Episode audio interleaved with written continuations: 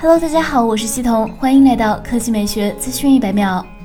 华为在去年九月份的开发者大会上正式公布了新一代手机系统 EMUI 十一，除了系统流畅度的增加。还新增了智慧多窗、多屏协同等多方面的独特功能，饱受好评。经过了半年的适配工作，华为 EMUI 微博今日发文透露，EMUI 系统升级用户至今已经突破一亿，并正式宣布下一站鸿蒙 OS。根据此前消息，华为将在四月份正式推送手机版鸿蒙 OS 操作系统，其中刚刚发布的新一代折叠华为 Mate X2 将首批升级。其他老机型也将陆续升级。根据相关知情人士透露，华为手机已经全力转向 HomeOS，基于安卓系统的华为 EMUI 将停止大版本升级，EMUI 将成为该系统的最后一个大版本，大部分机型将会直接升级到 HomeOS。华为也会保证最大程度覆盖机型和用户。此前，华为消费者 BG 软件部总裁王成禄曾表示，目前市面上百分之九十以上的机型都会升级 HomeOS。但具体计划还要等到官方正式公布才能确定。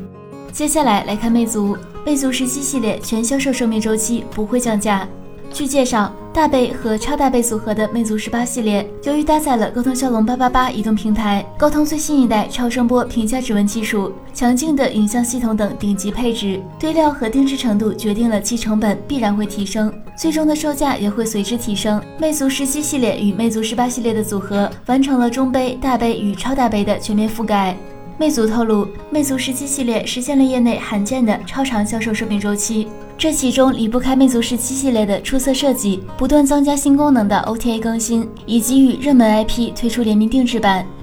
好了，以上就是本期科技美学资讯美妙的全部内容，我们明天再见。